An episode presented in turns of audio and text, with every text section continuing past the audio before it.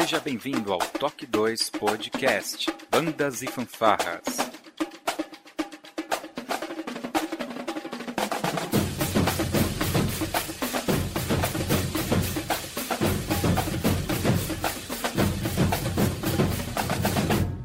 No ritmo da vida, na batida do coração.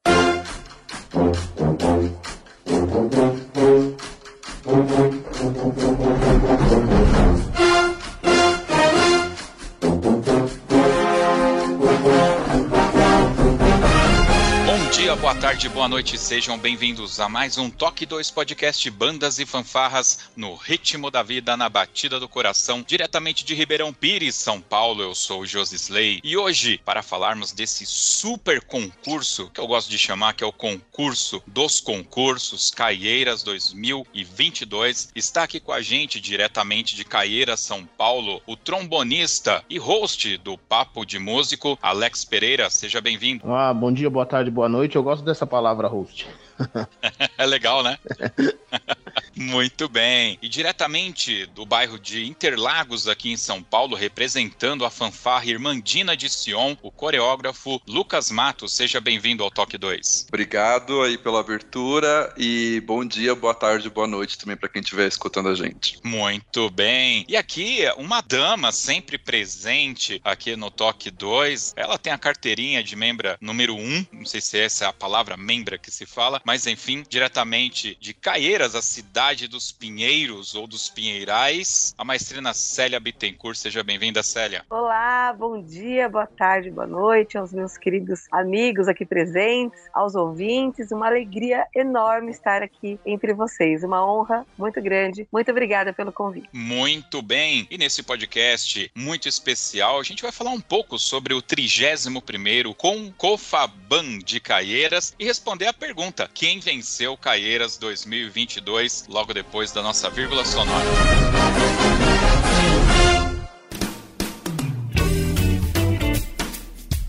Olá, você está ouvindo o podcast do Toque 2 Bandas e Fanfarras, do site toque2.com.br.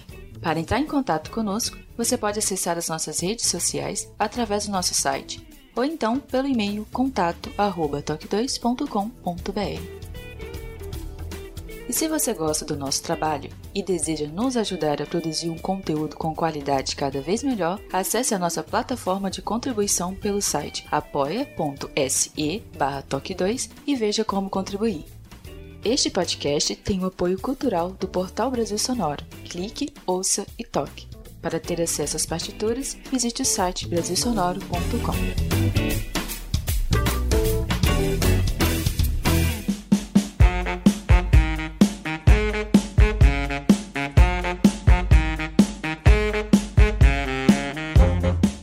Olá, amigos ouvintes do Talk 2 Podcast, aqui é o Josi Slay e hoje eu estou aqui quebrando o protocolo para dar alguns recados importantes. Quem acompanha nossas redes sociais sabe que este mês criamos a Confraria Talk 2 VIP, um clube de conteúdo pago do Talk 2, onde os participantes têm acesso a alguns benefícios. Por exemplo, acesso antecipado aos podcasts, áudios e vídeos com extras das gravações, participação na escolha dos temas dos podcasts, participação especial nos podcasts palestras exclusivas, sorteios mensais de brindes como adesivos, canecas, livros. E por falar em palestra, ouçam o que o nosso confrade, o nosso grande amigo Marcelo Junqueira, aqui do estado de São Paulo, tem a dizer.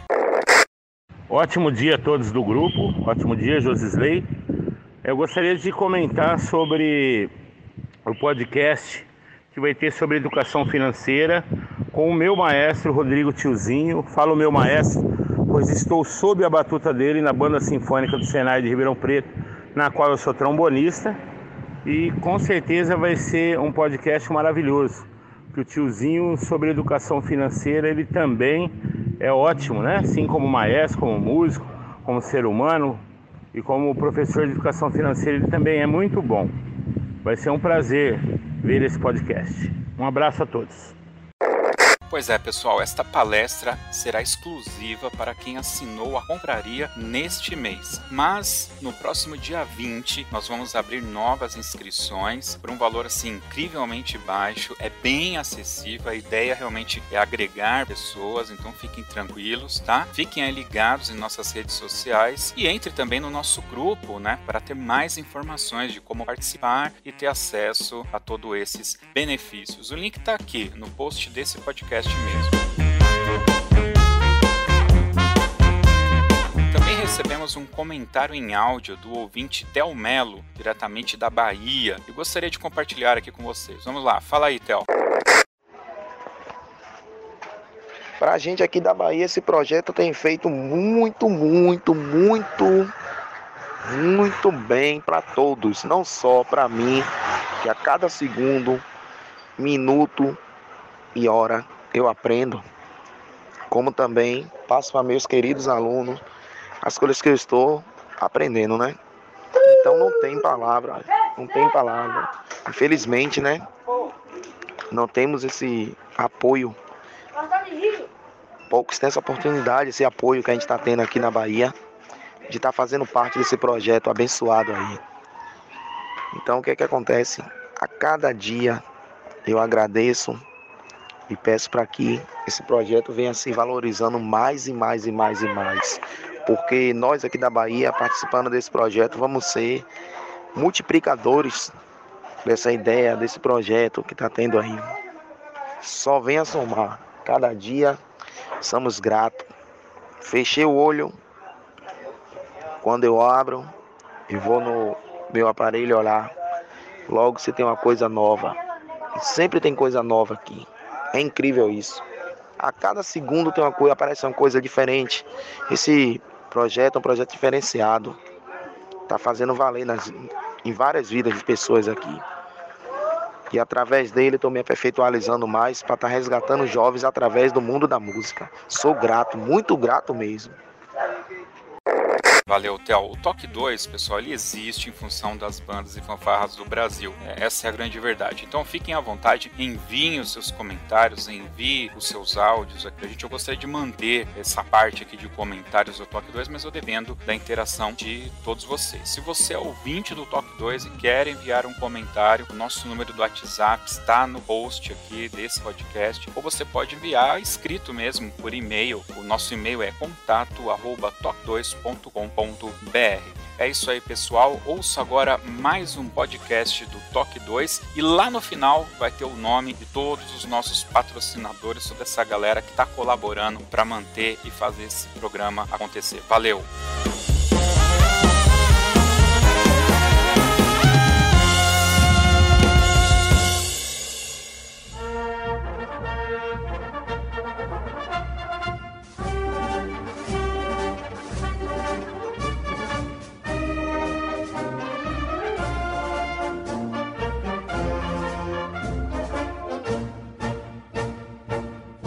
Meus queridos, estamos aqui. Célia, o campeonato desse ano foi bem diferente dos demais. Como é que vocês estão chamando? O concurso da retomada, né? O que, que tinha de novo? Qual foi esse sentimento de voltar a fazer concurso logo depois desse período terrível que a gente passou aí? Bom, realmente foi muito especial em vários aspectos. Ter essa retomada após dois anos, quase três anos, né? Porque a última edição foi em 2019 e a forma como aconteceu também foi muito bacana, né? É, quem veio até nós falando de retomar o concurso foi o próprio secretário da Ação Cultural e Turismo, o Wesley Gonçalves, aqui de Caieiras, né? Não precisou que nós da fanfarra fôssemos até a Secretaria de Cultura é, sugerir essa retomada. Eles mesmos vieram até nós, né? E vieram com uma proposta muito bacana também, que foi de, além de retomar o concurso, inscrever o concurso num edital da Amigos da Arte, do programa Juntos pela Cultura, que é um conjunto conjunto de vários editais promovidos pela Secretaria de Estado da Cultura e Economia Criativa. O Tradição SP é justamente um edital para apoiar eventos tradicionais. É, então, isso, isso por si só já foi muito especial. Não só do município, mas como aqui da região da Bacia do Rio Juquiri ali, é, composta é, por cinco municípios, né? Que é Caieiras, Franco da Rocha, Francisco Morato, Mariporã e Cajamar. E desses cinco municípios, quatro deles, né? É, são muito fortes é, nessa questão das bandas e fanfarras. E claro, a valorização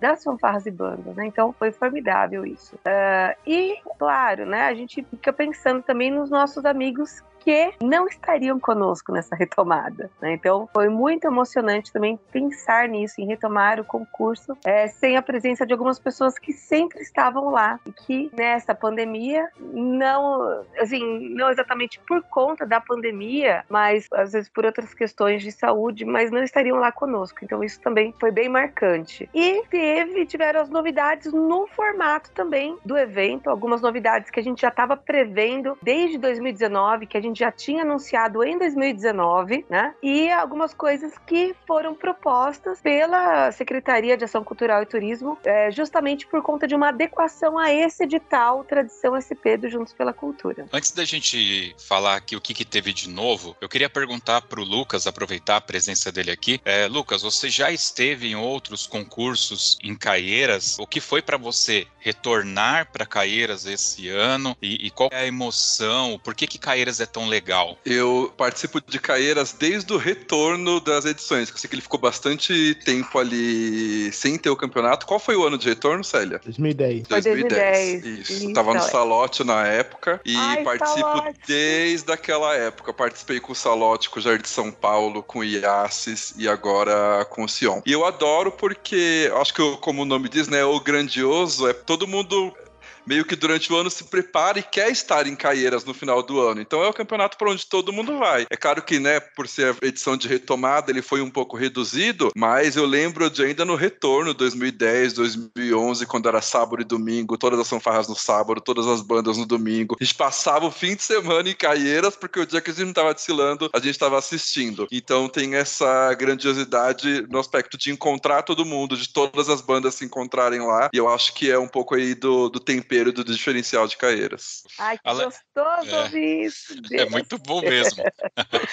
Alex, você estava nessa edição numa posição diferente, porque agora você tem a sua mídia, né? O Papo de Músico estava lá como mídia para transmitir o concurso. Então, é, eu sei que quando a gente está ali com essa visão, é, a gente acaba é, é, observando tudo com outros olhos, né, cara? Você sente mais o que o público e as pessoas estão ali, ou não? Não, é, sim. É que quando você tá na, né, né, desse lado, né, você acaba se preocupando com, com algumas coisas, com, com os feedbacks que, que a galera envia. E, e nós tentamos fazer um formato esse ano. Eu escuto muito da galera ao longo dos anos que o, o pessoal transmite muito a, o corpo musical e, e, o povo quer ver o corpo coreográfico, né? Então a ideia do Papo de Músico esse ano no, no, no concurso de Caeiras foi transmitir o corpo coreográfico e isso, velho, ficou o dia inteiro uma confusão e os caras queriam ver banda e a gente tentando explicar que a banda a gente ia escutar, ia mostrar o corpo coreográfico, mas você tem uma visão privilegiada, né, do concurso. Você acaba enxergando algumas coisas que se você tá ali de ouvinte ou como músico, você não enxerga, né? Alguns acertos de, meu, músico que derruba a baqueta, partitura que cai, estantes, então você acaba observando esses,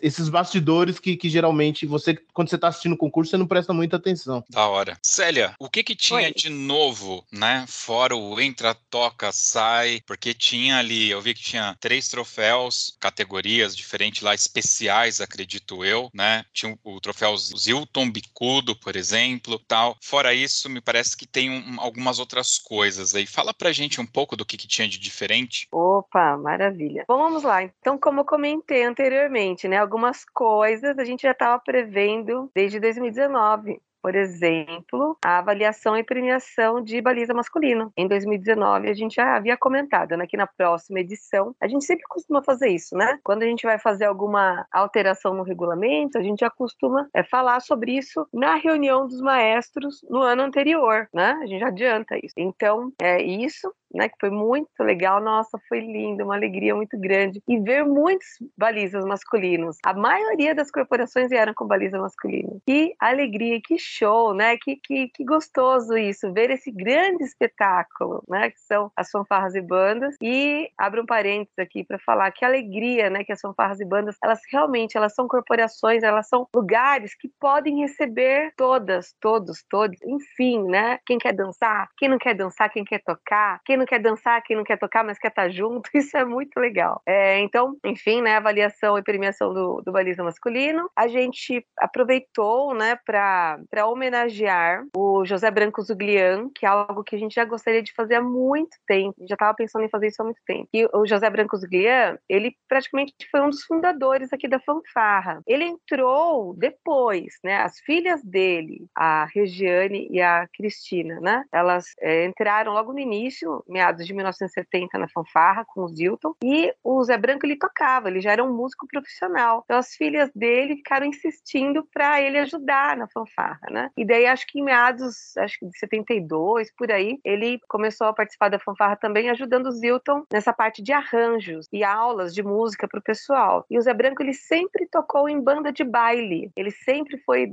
da música popular, assim. Então a gente já tinha em mente como a nossa, o nosso concurso tem aquele formato, né, de tocar uma música sinfônica e uma música popular, a gente já tinha em mente há alguns anos avaliar de certa forma a música popular em algum aspecto e para melhor corporação premiar, né, com o, o troféu José Branco Zuglião. É, este ano, como a gente teve a parada festiva, foi outra novidade, né, que já já vou falar dela. Então a gente usou a parada festiva para avaliar as corporações e premiá-las com o troféu José Branco Zuglião. Bom, é, nessa pandemia a gente acabou perdendo Marcelo Menegatti, que era um grande mestre, um grande mestre pra gente. Ele foi praticamente treinado pelo Zilton para assumir a fanfarra de Caieiras, né? Só que daí nesse intermédio, o pessoal aqui de Caieiras acabou indo para Montemor para criar a fanfarra lá de Montemor e ele acabou casando e morando lá e, e deu prosseguimento à fanfarra de Montemor, né? Mas sempre era uma pessoa que, que nos ajudava, que vinha aqui para é, dar workshops de ordem unida, porque ele sempre né, foi muito enérgico, muito disciplinador, né? Ele manja muito, manjava muito né, dessa parte de ordem unida. Então, como a gente valoriza muito também essa parte de ordem unida aqui na Fanfarra de Caieiras e no concurso de Caieiras, então a gente aproveitou a nota de pista, né, a, nota, a melhor nota geral de pista, para premiar com o troféu é, Marcelo Menegatti, né? É, e render nossas homenagens e todos os anos faremos isso a partir de agora, né? Renderemos nossas homenagens para o Zilton, que a gente já fazia com o troféu Zilton Bicudo, para melhor corporação, tomando todas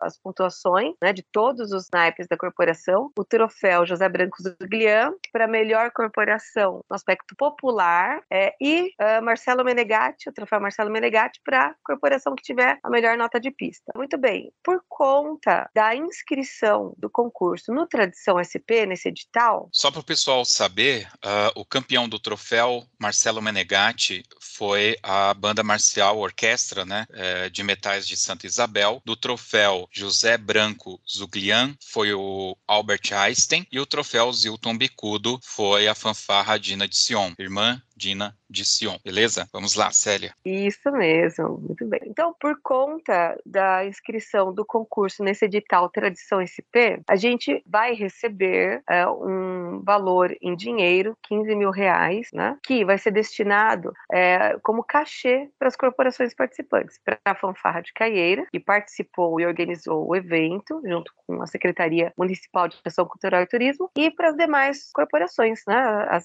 as 10 corporações participantes receberiam mil reais de cachê. Como duas faltaram, esse valor vai ser aí repartido, né, entre as que vieram. Então, uh, tem essa novidade, né, teve essa novidade do cachê. Outra coisa também que, que foi novidade, né, foi a divisão do evento em duas partes, a etapa competitiva no estádio, na parte da manhã, e a parada festiva no Ecoparque, na parte da tarde, que foi uma sugestão da Secretaria Municipal de Ação Cultural e Turismo, porque como o concurso só né, teria 10 corporações a gente sabe que no estádio, como é um local que não tem público itinerante, né? E que, na verdade, costuma encher mesmo no final do dia, quando a gente realiza um concurso o dia inteiro, a gente sabe que é no final do dia que o pessoal começa a chegar em Caieiras para assistir as corporações. Então, foi uma forma de se dar uma contrapartida de público para o evento, porque lá no Ecopark já tem o público do Ecopark. Num primeiro momento, eu vou ser franca, que nós ficamos receosos, né? Porque não sabíamos se as corporações iriam topar isso, né? Porque a gente sabe que é desgastante, mas seria justamente a contrapartida de público, a contrapartida ao cachê, né? E também eh, a gente achou bacana porque seria uma forma de fazer algo diferente e levar a cultura das fanfarras e bandas para outros públicos, né?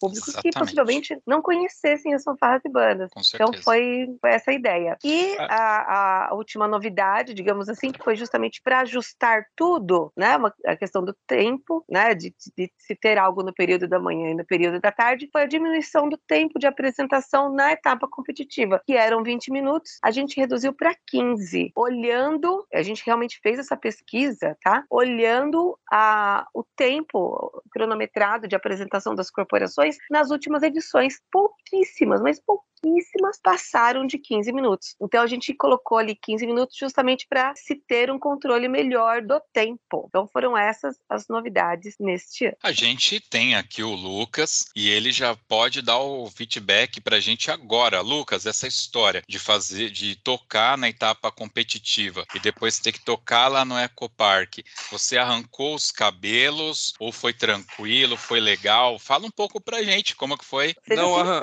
não, não arranquei os cabelos, não. Quando eu li, eu fiquei preocupado, porque assim, pensando nos modelos de campeonato que a gente tem tido nos últimos anos, né, principalmente que muitos têm só três peças e você já encerra, é quase o dobro de, de tempo e de esforço corporal que a gente tem que fazer, principalmente quando a gente fala é, do corpo coreográfico, da baliza e do baliza masculino, mas da banda também, né, na questão de embocadura, o quanto que o pessoal toca, então tem sim essa preocupação, mas eu acho que também vai muito de como a corporação vai se preparar para um evento como esse. Então, quando eu fazia simulado com um grupo, por exemplo, era das cinco músicas de uma vez e depois das três que iam tocar de novo, porque existe uma preparação física para isso. Fiquei com medo de ficar super cansado e ficamos. Acho que, como a Célia falou, é desgastante sim, mas é desgastante uma vez no ano. Acho que não é nenhum sacrifício que ninguém não possa fazer é, e que não seja prazeroso no final. No fim do dia ali tava todo mundo esgotado, mas acho que a hora do resultado traz o ânimo de novo e a sacada de ter colocado colocado o resultado no final é, ajuda, né, a segurar as corporações. Então, assim, não deixa de ser desgastante, é sim, é cansativo. São cinco músicas na etapa de competição, depois mais três na apresentação, mas não deixa de ser prazeroso porque é algo que a gente gosta, né? Acho que tá todo mundo ali,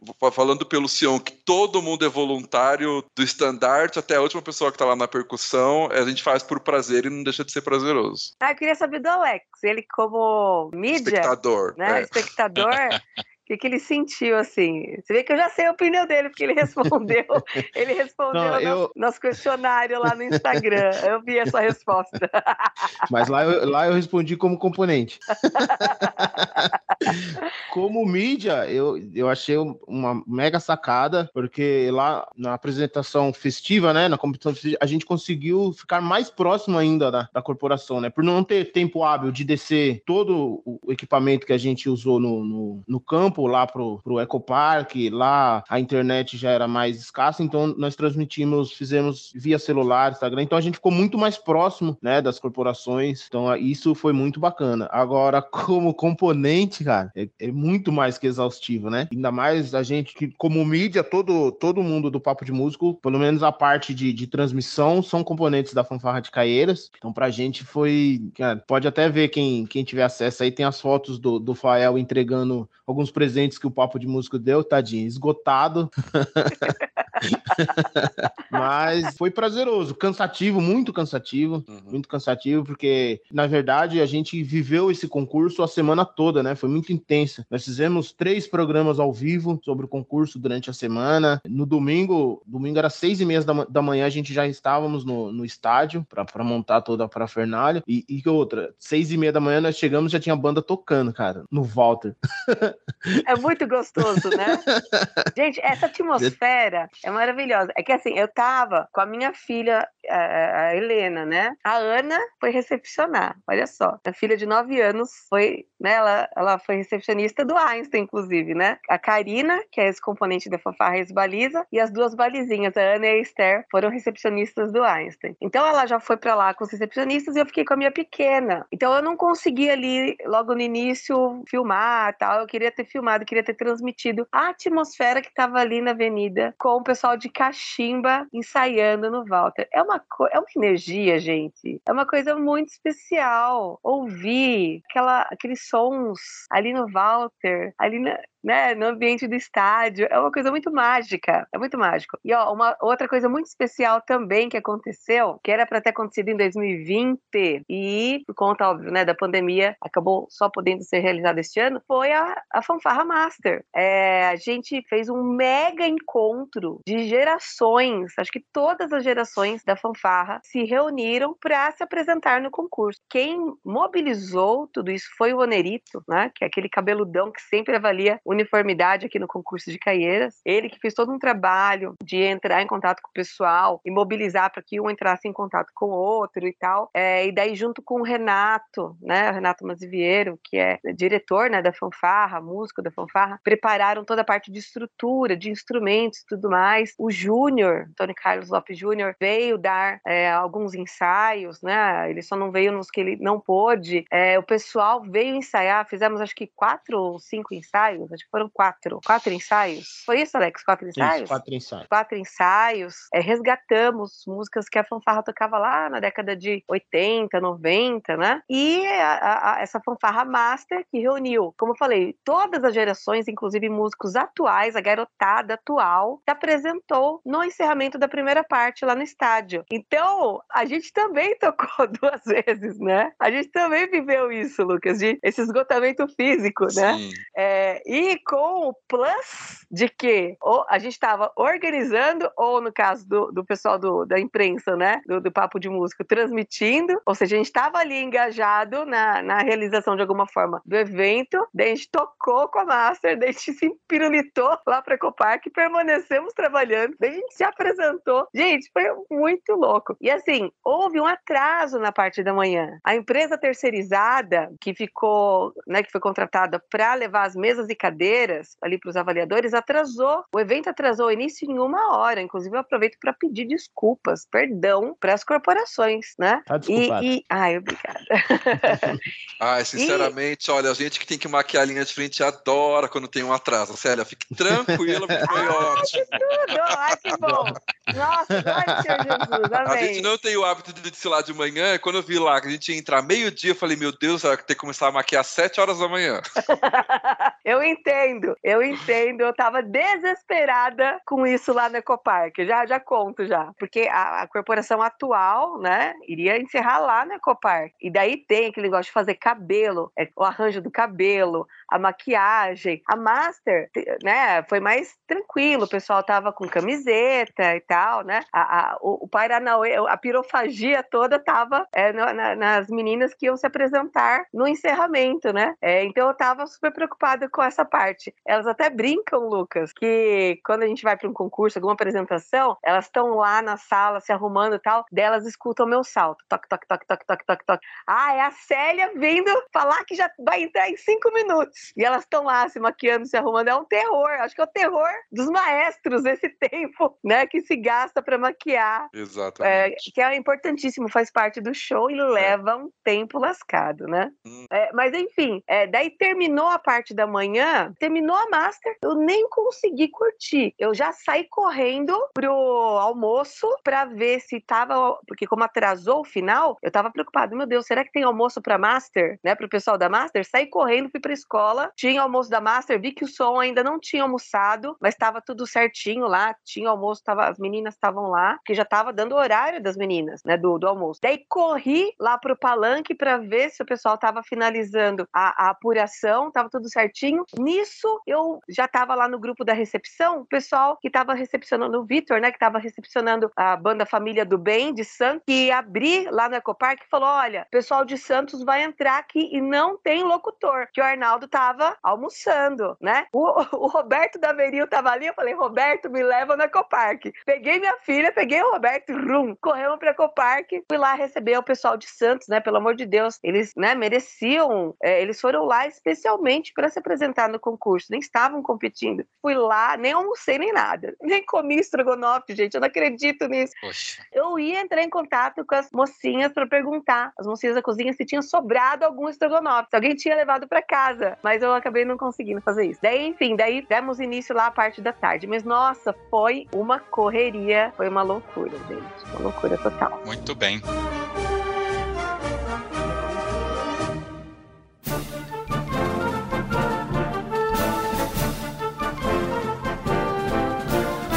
Bom, eu queria uh, um pouco aí do depoimento do Lucas, porque observando aqui a lista dos campeões, o corpo coreográfico do irmã Dina de Sion ganhou.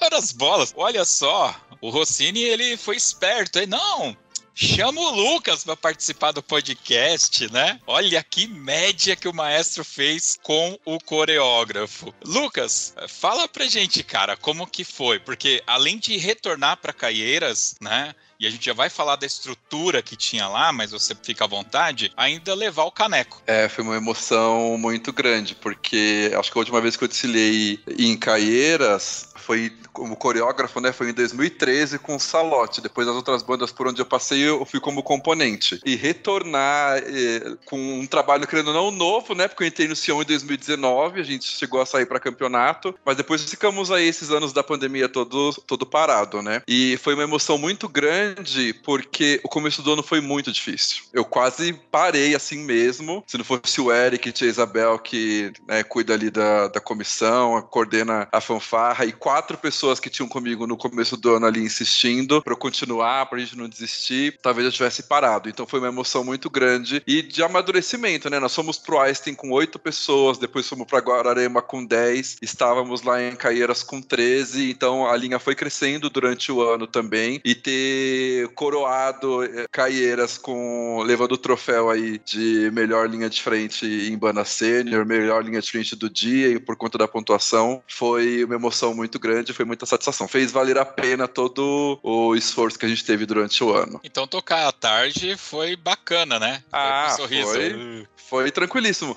E uma coisa que a Célia falou da questão do público, é assim, por mais que a gente tivesse cansado, foi uma injeção de ânimo, porque eu nunca tinha desfilado de dia, né? Sempre era da tarde pra noite, como a Célia falou, é quando a galera tá chegando para assistir o campeonato. E ter participado assim mais cedo, né? Porque a gente entrou quase uma hora, mas ver a arquibancada vazia é muito estranho pra banda sênior, né? Então torna a apresentação um pouco mais fria mesmo, porque não tem público, não tem a galera ali é, assistindo, gritando, vibrando, enfim, que seja por torcer ou não pela banda, né? Mas tem muitos olhares voltados pra gente, isso aumenta o nervosismo, enfim. E aí na parte da tarde, ter todo o público do, do Eco Park ali vibrando, gravando, batendo palma, a gente fez uma saída dançada com leque leque, então abriu o leque, o público ia à loucura, então dá uma injeção de ânimo que faz esquecer todo o cansaço que a gente teve durante o dia. Nossa, eu fico duplamente feliz, assim, com, com o seu depoimento, Lucas, porque, vamos lá, eu entrei na fanfarra em 94, né? Em 94, em agosto de 94. E em outubro de 94,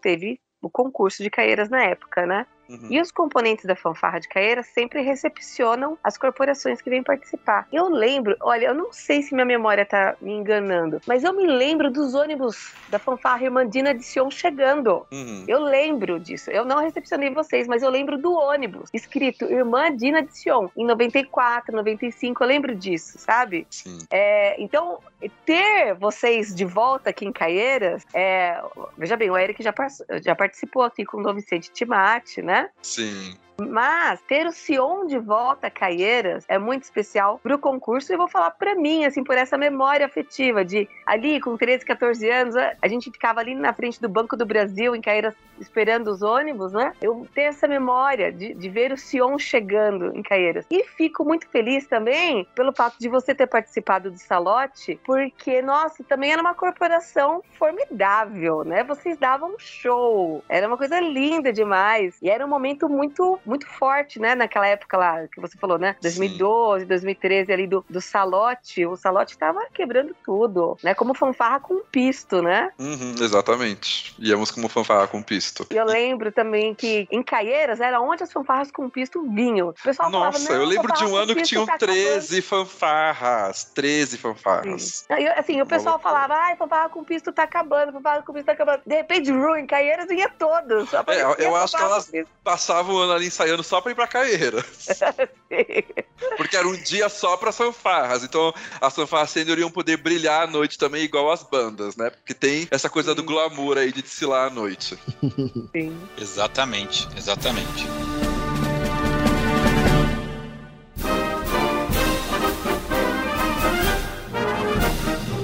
Meus queridos. Vamos entrar agora naquele momento que é pra meter o pau mesmo. É chegar com os dois pés na porta. É agora que a gente pega a luva de pelica, é isso que fala, né? É de pelica. É, subiu uma mensagem no chat aqui, Célia saiu da sala. É que essa parte aqui é aquela parte que cada vez está ficando mais implacável para quem organiza campeonatos. Bom, a gente precisa falar de alguns itens aqui e eu vou até intercalar esses dois itens, que é o local do, do campeonato barra infraestrutura do campeonato. Porque esse ano o, a parte de competição voltou lá pro estádio. E é o estádio reformado, certo, Célia? Sim. E aí, tava fantástico? Você tá perguntando para mim, pro Lucas, pro Alex? O que, que você tá perguntando? Eu tô falando para vocês, aí vocês fiquem à vontade. Mas vamos lá, Lucas, fala você. Tava legal a pista lá em Caieiras esse ano? Não, tava lindo. A reforma ficou, deixou o estádio incrível, assim. Mas eu, eu particularmente gosto da pista de Caeira, sempre gostei, nunca tive nenhum problema em relação a isso, não. A, a, infelicidade é o tempo, né? Porque o sol faz a gente ficar torrando o pé na bota. Eu liberava a linha para ir pra grama, assim, nos momentos de concentração, porque é difícil de aguentar. Mas não é uma coisa necessariamente da estrutura, o tempo também acaba influenciando. Mas pensando em estrutura local, assim, não tenho. Nunca tive problema, nunca tive nada a apontar em relação a Caeiras, não. Concurso de Caeiras não tem meio termo, cara. Ou é sol de rachar ou é de aham. Não tem uma sombrinha reflexo. Relaxa, não, a é melhor assim opção é a noite. Não tem, a melhor opção é a noite. Ô Alex, a, a, nova pista permite ainda que eu jogue o meu bocal, ele quique e volte na minha mão? Agora quica muito mais. É, é nova, né? melhor. Né? É. Ficou melhor pra isso. Que era o que a gente fazia na minha época, era ficar jogando o bocal. Bocal no chão para ver se ele quicava. para ver se ele quicava.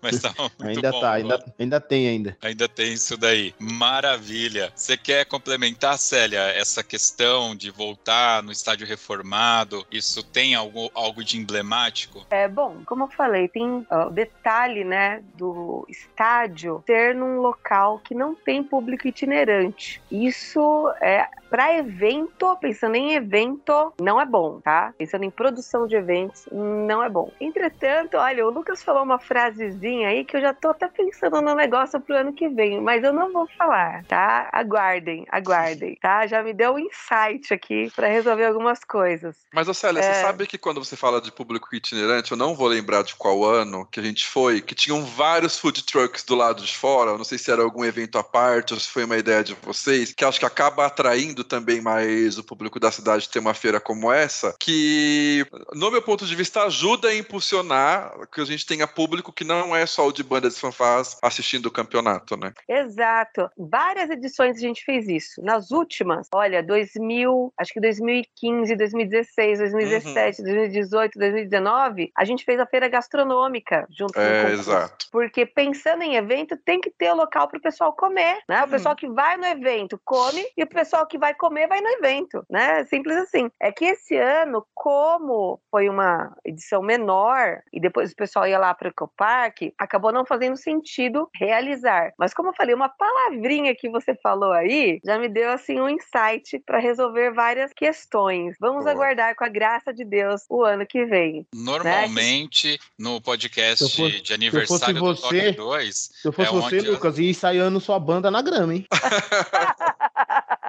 não foi isso, não.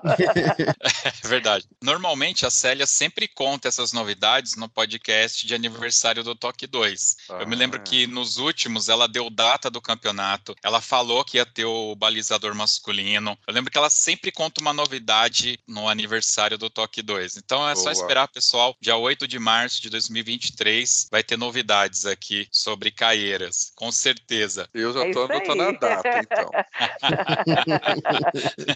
Mas é sempre isso mesmo. Regulamento, Lucas. Regulamento é sempre uma coisa complicada. Uma porque a galera não sabe ler mais a galera não, não lê, né? E hoje em dia você ainda tem mais facilidade. É, é, até interessante fazer um comentário rápido aqui. Eu me lembro, né, que lá, lá atrás, é, por exemplo, Nacional de 94, uh, ah, eu lembro que o maestro levou um caderno, era impresso da CNBF ou da Secretaria do Estado, enfim, mas era entregue para os maestros, mandado via correio, o regulamento. Hoje você entra lá no site, já baixa, lê no celular, tem muito mais facilidade, mas parece que falta a galera galera dar uma lida nos regulamentos aí, cara. O que, que você achou do regulamento de Caeiras esse ano? Tava embaçado? Não, não tava embaçado. Essa é uma preocupação que eu sempre leio o regulamento, independente de qual é o campeonato, porque na prática não muda o regulamento de linha de frente, né? Ali os itens que vão ser avaliados, tudo. Mas eu acho importante porque pode sempre ter alguma particularidade, né? Hoje em dia alguns campeonatos não pedem mais pelotão cívico, outros pedem, então é importante a gente estar ligado nisso. Alguns campeonatos esse ano reduziram a quantidade de componentes obrigatório para a linha de frente, como foi o caso né, de Caieiras. Então, também é importante a gente estar tá ligado nisso. Mas eu sempre leio mais para ver se tem, se teve alguma coisa diferente. Alguns são muito rígidos quanto ao uso de do que a gente chama de arma branca, né? A utilização de espada, por exemplo, ou rifle que simula a utilização de uma arma, outros são mais brandos. Então eu leio mais para saber se vai ter alguma particularidade nesse aspecto. Mas eu tenho pontos em relação a todos os regulamentos de linha de frente que sempre são muito abertos à subjetividade, ao ponto de vista de quem está avaliando e não a algo mais prático. Acho abre um pouco para o gosto do avaliador, né? A avaliação avaliação de linha de frente, mas não tem nada específico que me chamou a atenção no regulamento de Caeiras, não, para nossa parte. Agora, de forma geral do campeonato, se eu puder elogiar a forma como foi estruturado os critérios para as bandas participarem, elogiar por quê? Porque eu acho que ele trouxe uma coisa que é, eu, enquanto componente de corpo coreográfico de linha de frente, é, desejo há muitos anos, que é valorizar a existência da linha de frente, né? Então, leia-se da baliza até o pelotão. Tem é, um balizador tem uma baliza, tem o corpo coreográfico, você tem pontos a mais para participar. Eu achei que isso foi assim sensacional para trazer as corporações mais completas, para elevar o nível do show que a gente apresenta ali e para elevar até a concorrência por um troféu geral, né, como foi o caso do que o Sion levou, porque isso possibilita qualquer corporação levar, né? Não só as corporações que é, têm um nível técnico maior, como é o caso de banda marcial sênior. Então, se eu puder elogiar esse aspecto, para mim foi assim incrível, brilhou os olhos. Ai, que lindeza escutar isso. É, realmente foi uma coisa que eu acabei esquecendo de mencionar. Neste ano, a gente não abriu inscrições, mesmo que limitadas, e daí as inscrições foram preenchidas por ordem de inscrição. Não. Uhum. A gente realmente fez um processo seletivo, né? Por que, que a gente fez esse processo seletivo? Porque justamente por envolver cachê, a gente quis privilegiar quem participou das últimas edições, tá? Então, nesse aspecto, no caso do Sion, acabava não entrando, porque o Sion não estava nativa, né? É. Nas últimas edições. Acho que, na verdade. É que tinham dois modelos, tava... né? Quem participou mais nas edições anteriores e quem participou mais nas novas e... edições. É, eram vários critérios, né? Isso. Mas, assim, num primeiro momento. Eu li, viu? Tá vendo? é, tá, tá certo, é isso aí. Mas, assim, num primeiro momento a gente pensou, já que agora vai envolver cachê, vamos procurar realmente fazer critérios de seleção que privilegiem as corporações que participaram de 2016 para cá. 2016 foi aquele ano que quase não teve concurso, né? E justamente a partir de 2016 não teve mais premiação em dinheiro. Antes de 2016, a gente dava premiação em dinheiro para as uh, vencedoras, né? Depois disso, a gente não conseguiu mais. Então, a gente quis, né, privilegiar quem veio nesses anos, visto que agora teria um cachê. É, vamos lá, mesmo assim, a gente não, não, a gente queria privilegiar, mas a gente não queria deixar de fora outras corporações. Então, a gente, qual foi o outro critério? Justamente isso que o Lucas falou. Corporações que já tivessem participado de outras edições do concurso, desde que o concurso é, existe, né? Então, quanto mais edições a corporação tivesse participado, melhor. E justamente isso, né, que, que o Lucas mencionou também, disse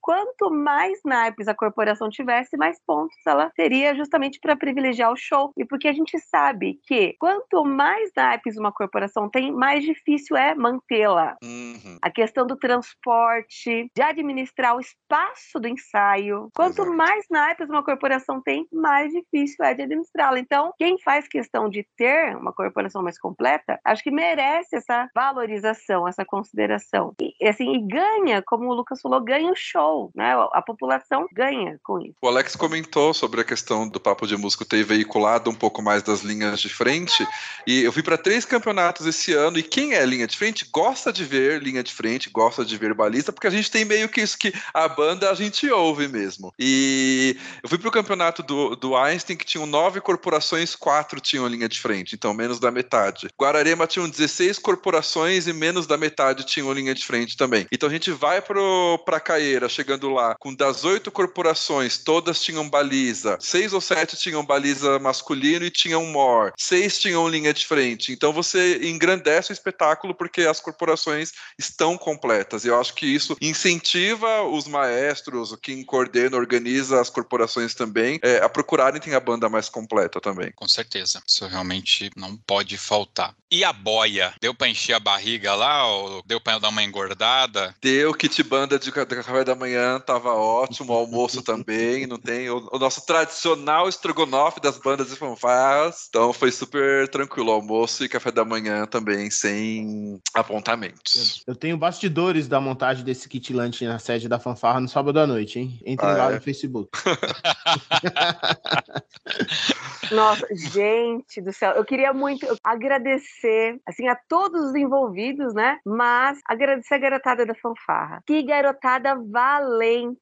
Olha, até mandei uma mensagem para eles hoje. Gente, falam de geração Nutella, né? Eu, eu amo Nutella. Nutella é nutritivo. Nutella tem um monte de calorias. Nutella é gostoso. Eu sou, eu, eu amo a geração Nutella, gente. Que pessoal maravilhoso. O pessoal ensaiou a semana inteira. Na semana passada a gente fez dois ensaios. Ô, ô Josi, é, é... uma semana antes do, do concurso, a Célia baixou a cartilha Carlos Binder de ensaio. Ensaiamos sábado à tarde, domingo de manhã, domingo à tarde.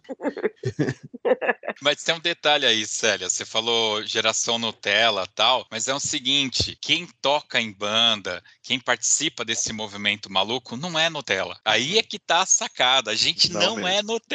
Ah, não, mas não. A gente é, não é Nutella. Olha, vamos ser Nutella, gente. Vamos assumir a Nutella. Tem a geração Coca-Cola, a geração bolacha de água e sal, até coloquei hoje lá no grupo. A geração, sei lá, pipoca com Guaraná, não sei. Sabe? Vamos a, a gente é uma geração. Vamos... Bandas fanfarras é carente, então a gente aceita todas as gerações, entendeu? Para fazer a alimentação completa, Coca-Cola, Nutella, o que for. Isso, vamos reunir todas as gerações e fazer um mega lanche da tarde, gente. Todas as gerações são importantes, sabe? Então pronto, é isso. Então, daí essa garotada é, ensaiou igual, como o Alex falou, ensaiaram igual uns condenados na, na, semana anterior, né, no final de semana. Ensaiaram durante a semana toda, nas aulas tal. Sábado, ensaio pesadíssimo. À, é, à noite, fizeram kit lanche, fizeram reunião para recepção. De manhã estavam lá recepcionando, tocaram com a Master, continuaram recepcionando à tarde no Ecopark, se apresentaram com a fanfarra. Gente, meia-noite do domingo, esse pessoal tava carregando instrumento musical e felizes da vida, fazendo a maior bagunça, sabe? É muito, muito legal. Foi uma coisa assim fantástica. Eu preciso parabenizar essa garotada.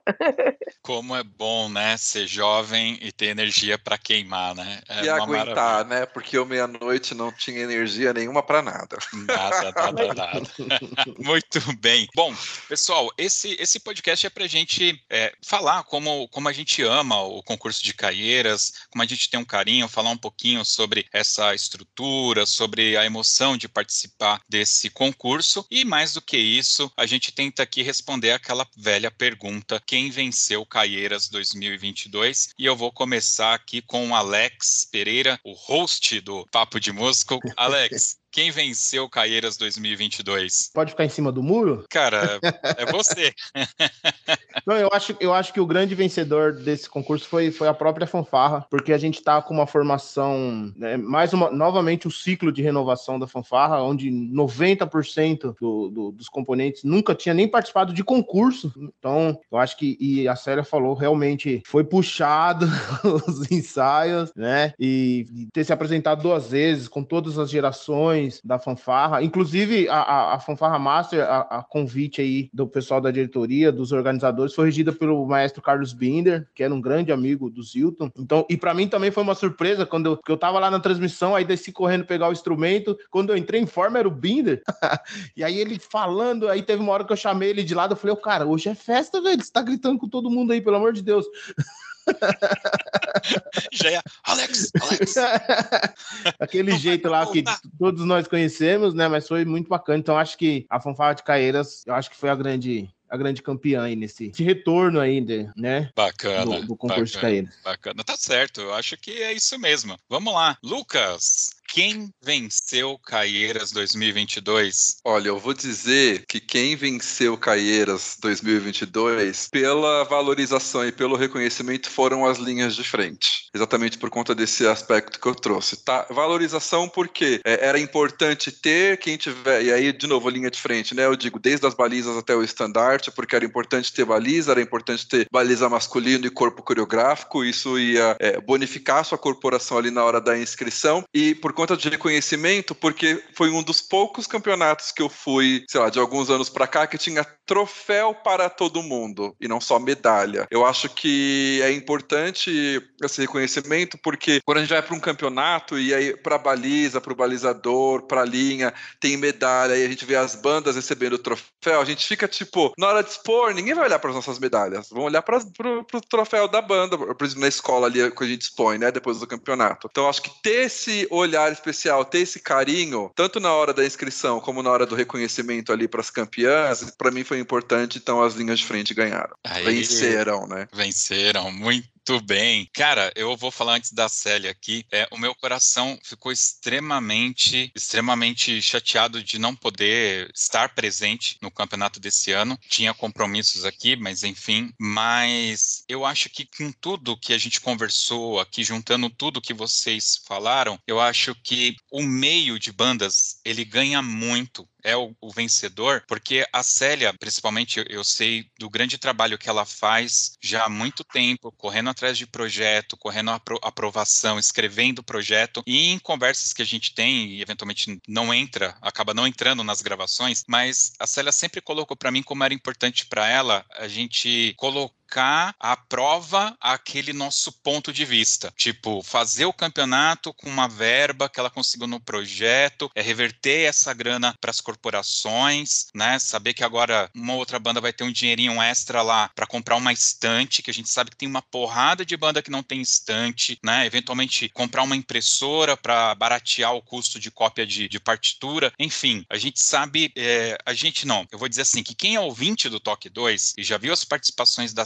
Célia nesses seis quase sete anos de podcast que a gente tem, sabe o quanto ela tinha essa vontade de fazer isso acontecer. E para mim, de quem estou de fora, né, apesar de saber dessa história, eu sinto que ela conseguiu. E ela, ela vai comentar isso aqui já já, né? E com certeza isso abre um precedente para a gente mostrar para todas as outras bandas que dá para fazer. E a gente sempre toca, eu, aqui no Toque 2, quem participa, é, quem já participou e é ouvinte sabe que eu sempre bati nessa tecla, que temos que ir atrás disso, né? E eu acho que que todo mundo ganha quando alguém vai lá e faz. Não sabendo que era impossível, foi lá e fez. Mas a gente uhum. sabia que era possível e tá aí, tá provado. Por ser caieiras e por ter cachê, eu não sei como as bandas não ficaram enlouquecidas para ir. E se a Célia me permite perguntar, quantas inscrições tiveram? Então, na verdade, é, não foram muitas, não, viu? Foram, foram três. Aí, gente, ó, pelo amor de Deus, tem que se inscrever, entendeu? Era caieiras e tinha cachê. Como não se inscreveram mais bandas? Tudo maluco, tudo maluco. Célia, quem venceu Caieiras 2022? Olha, o Alex falou de ficar em cima do muro.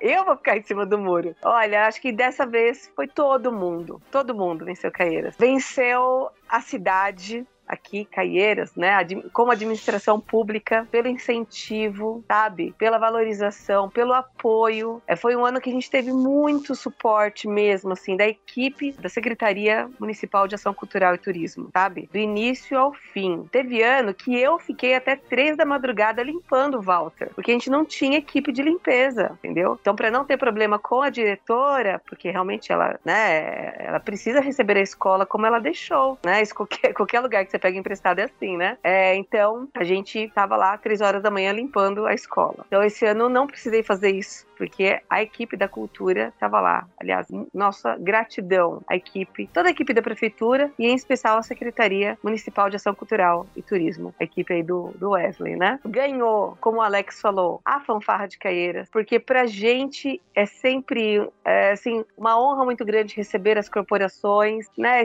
A nossa garotada ter essa experiência de receber, fazer amizades. A nossa apresentação, por mais que seja uma apresentação, a gente leva como se fosse uma apresentação num concurso, como se, se a gente estivesse competindo, porque os olhos das nossas concorrentes estão lá, né? Então, a gente quer fazer o nosso melhor, até como anfitriões do evento. A, a história, a tradição das fanfarras e bandas ganha também, ganha com o evento, ganha com a participação, ganha com a Master, né? Esse resgate que teve da Master, resgate de repertório, dos dobrados, das composições do Júnior, que foi um revolucionário, assim, no meio de fanfarras e bandas, com as composições dele para a fanfarra, né? Ganha cultura, ganha a população que recebeu né, lá no Ecoparque o espetáculo das bandas e fanfarras. É, ganha as empresas né? Ganha a cadeia produtiva da cultura. Gente, eu tô super, assim, em cima, em cima do muro. Ganha todo mundo. eu acho que com certeza esqueci de alguém. Mas enfim, ganhou todo mundo. Ah, claro. Claro, os meios de comunicação. Como não? né? Os meios de comunicação, né? Que fizeram um trabalho maravilhoso. Papo de Músico, Planeta Bandas, o Balizas e Balizadores Show. Ali, e agora, o Toque 2, que não, né, não pôde estar lá no dia, mas está aqui agora também, é, fazendo a sua contribuição com o evento então todos ganharam. Muito bem, é isso. Vamos agora para nossa dica cultural.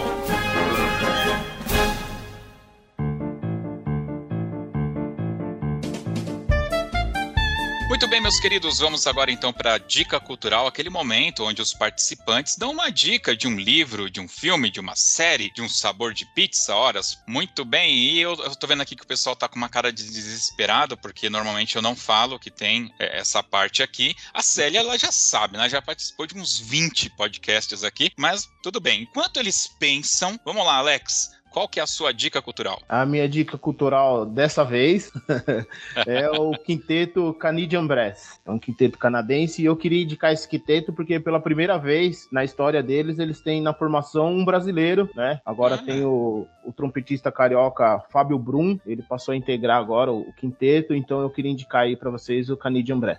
Show de bola, não fazia ideia. Bom, eu vou dar a minha dica cultural aqui, que é a seguinte. Cara, eu, eu tô maluco assim pra assistir as coisas, tá muito.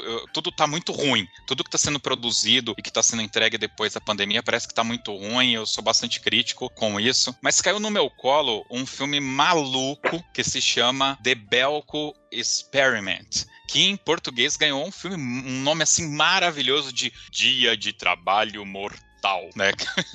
que o Brasil é fantástico. Basicamente, a galera tá trabalhando numa empresa chamada Belco, tá? É o prédio que fica no meio do nada, é um negócio do governo, então tem todo, né, um, um sigilo. Eles estão lá bem trabalhando, de repente todas as janelas travam de uma forma que o prédio vira uma caixa de ferro e uma voz entra e fala assim: "Olha, nesse prédio tem, sei lá, 200 pessoas e dentro de meia hora 28 precisam estar mortas. Senão a gente vai matar. E aí, nessa maluquice, nessa loucuragem, fica aquela discussão: se é brincadeira, se é verdade, se não é. E aí a parada vai acontecendo. Só que depois dos 20, vem uma outra, ah, agora todo mundo que é loiro, agora todo mundo que anda para trás. E cara, esse filme ele é maluco. Ele é maluco. Eu não vou dizer que o final é fantástico, tá? Porque não é. Mas eu achei muito interessante. E isso ele é uma categoria muito especial de filmes que são filmes de carnificina dentro de empresas,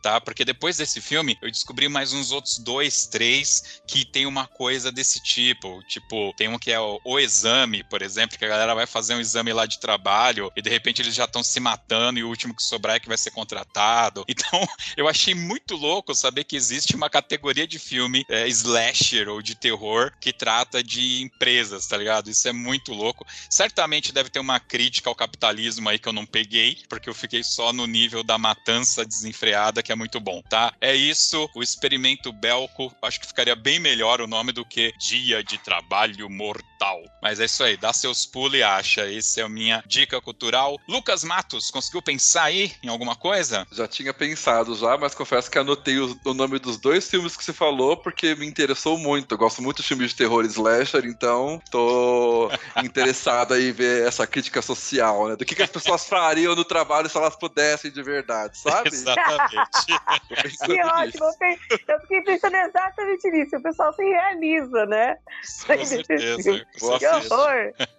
Mas a minha dica cultural também é um filme, né? Acho que ainda tá no cinema, mas quem puder ver no cinema ou quem puder ver depois, que é A Mulher Rei, que é um filme sensacional e eu indico ele por três pontos. Primeiro, pelo contexto histórico, né? É um povoado ali da África que tinha um exército formado por mulheres e liderado por uma mulher, que é a Viola Davis, e tem ali como pano de fundo a chegada dos portugueses, como que eles é, tentavam pegar pessoas do povoado para levar como escravos pro Brasil, porque já eram portugueses vindos do Brasil, e também como que eles lutavam contra outros, é, outras pessoas de outros povoados, outros negros que escravizavam negros também, como forma de não serem escravos, então tem esse pano de fundo bem interessante. Segundo, porque tem uma trilha sonora incrível, quero ver qual banda vai tocar uma música desse filme, vai sair tocando a Mulher Rei nos próximos anos. E terceiro, porque para mim, como bailarino, como coreógrafo e pessoa que gosta de pesquisar sobre dança, movimento corporal, ele tem um apelo visual incrível, então me encheu muito os olhos. Então, assistam a Mulher Rei. E eu vou dar aqui um, um quarto ponto. Tem a Viola Davis. Ah, sem dúvidas. Tá Quarto ponto, então, Viola Davis, sem dúvida. É, eu acho que ela acaba se provando que ela realmente é uma boa atriz, cara. Nossa. Porque ela é muito diverso. Você vê, acabei de assistir um filme ela com Denzel Washington e ela tá fantástica. Muito bem. Célia Bittencourt, qual que é a sua dica cultural? Olha, eu, como sou mamãe, né? Estamos na primavera, estamos chegando aí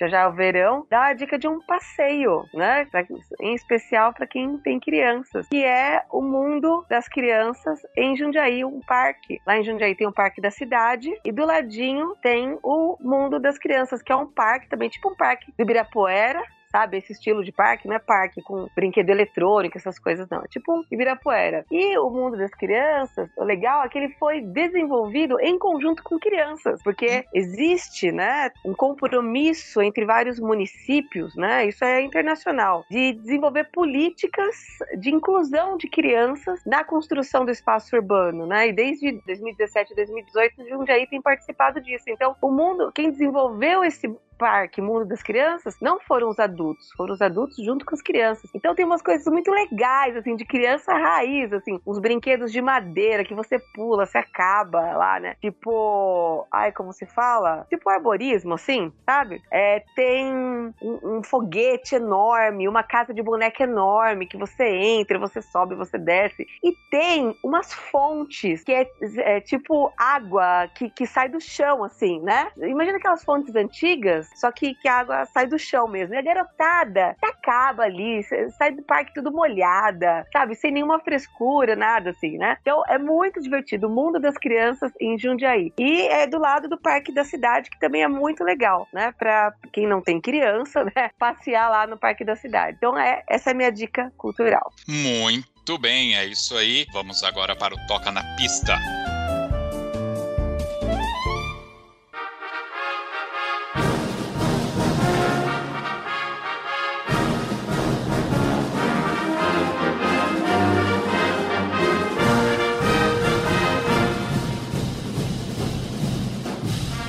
Bem, meus queridos, toca na pista aquele momento que os nossos convidados vão escolher uma música pra gente ouvir aqui, né? Mas obviamente não pode ser qualquer música, tem que ser aquela música do coração. E aí eu, eu faria a seguinte sugestão, Célia, se você me permite. Eu queria que você escolhesse uma música para a gente tocar na abertura do podcast, né? A gente sempre coloca ali uma marcha de entrada, alguma coisa, né? Você pensar aí, a gente falar uma marcha, um, enfim, qualquer música impactante pra gente colocar ali no começo. E eu gostaria que o Lucas, né, como ele é a primeira vez que ele participa aqui no Toque 2, ele escolher uma música aí do coração é, pra gente colocar aqui no final. Aliás, nos dois casos, tá? Não precisa ser uma música é, de banda, tá? Pode ser qualquer música, inclusive de cantores populares internacionais, fiquem à vontade. O que eu quero saber é a história do porquê vocês estão escolhendo essas músicas. E aí, quem conseguir, já pensou a música, pode falar. Quem ganha a carta. Quem não, não responde, ganha a carta.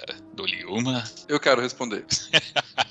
Diga, Lucas. Não sei se vai ser por começo ou por final, mas eu vou escolher tão. É um dobrado que, né, tá super em alta, tudo não toca há muitos anos, que é o Code, que é até a saída que o Sion toca hoje, mas por quê? Não porque é a saída do Sion, mas porque o Code, ele foi, acho que, a segunda ou terceira entrada que eu coreografei na época no Salote ainda. Foi super legal, todo mundo gostava muito, fazia muito sucesso. E o Eric, né, colocou de saída no Sion esse ano, e eu montei a mesma coreografia de 10 anos atrás, quando eu montei ela no Salote e foi uma delícia poder relembrar aquele momento, poder relembrar aquela coreografia, como que foi é, o processo. Eu postei o vídeo nas redes sociais aí de alguns trechos, muitas pessoas da época me mandaram mensagem por, pela nostalgia, por rever a coreografia, então eu tenho esse carinho especial aí por ela. Eu acho que o Salote na época foi a primeira corporação a tocar, acho que ninguém tinha tocado ainda, então eu tenho um carinho especial por ela por esse aspecto. Codehead tem, primeira informação, é a música favorita do Edmar de Santa Isabel. Ah, é? Tá? Só que não. Ah, tá.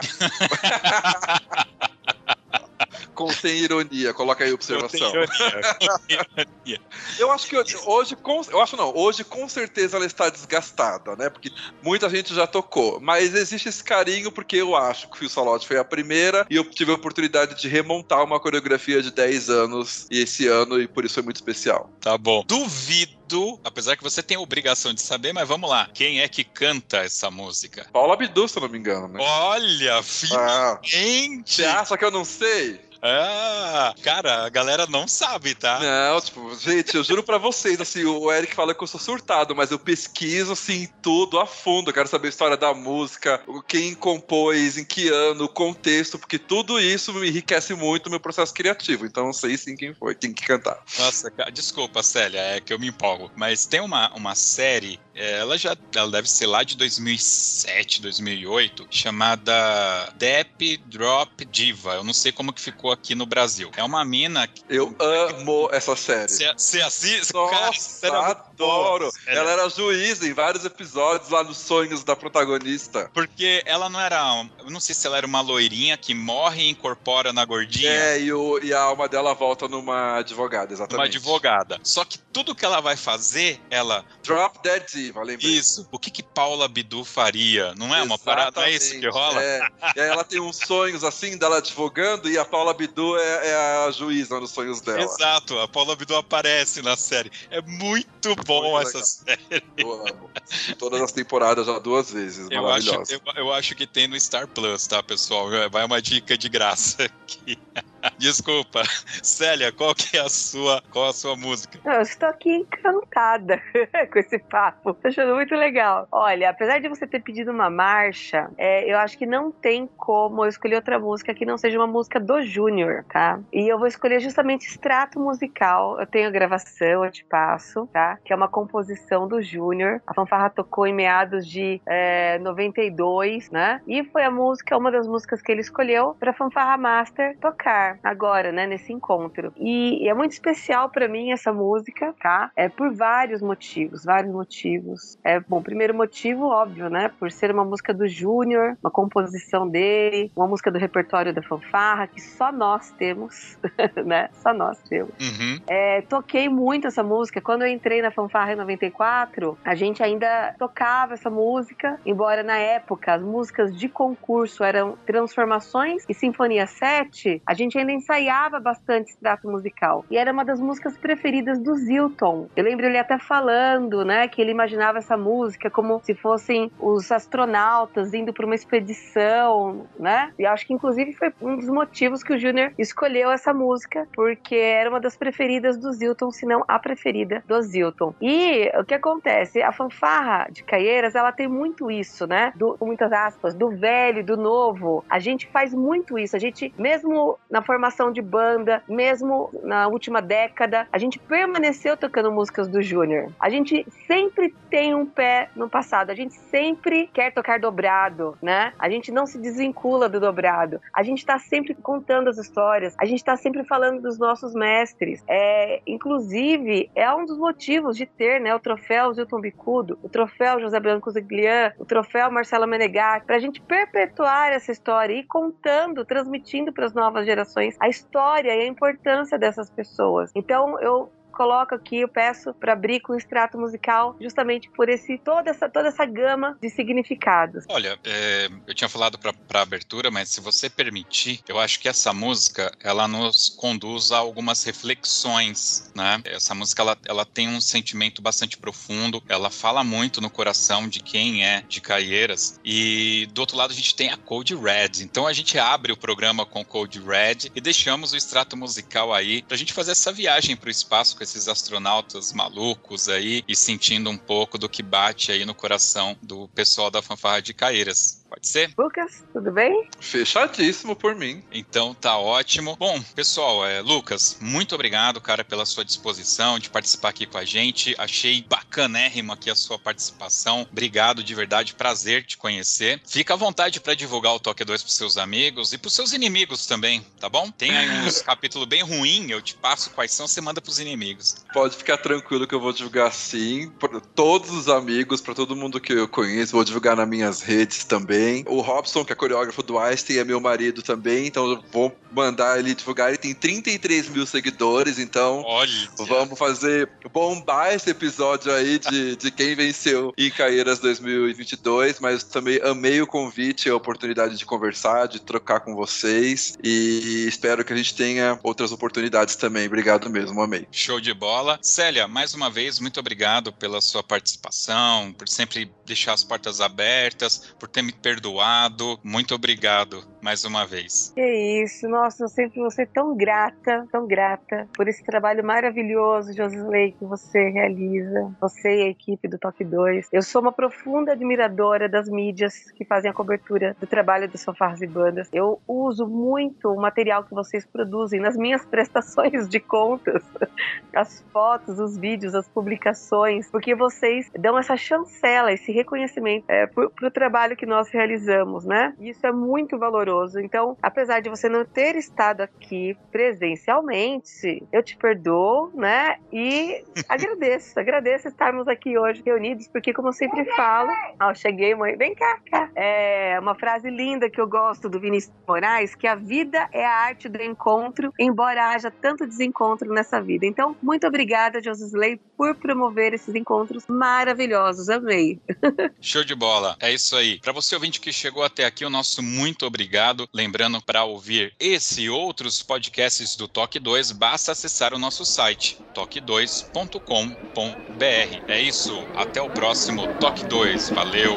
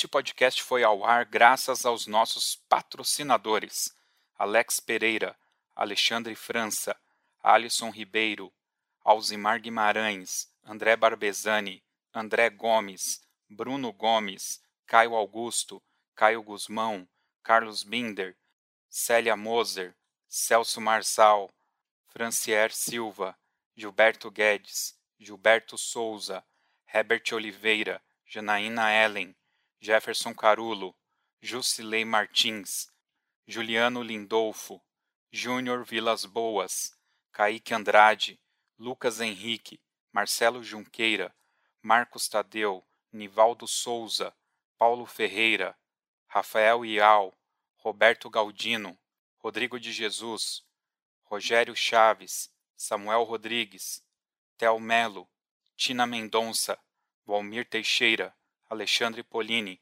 Eliseu Miranda, Luiz Silva. Valeu, pessoal. Até o próximo Toque 2 Podcast, Bandas e Fanfarras.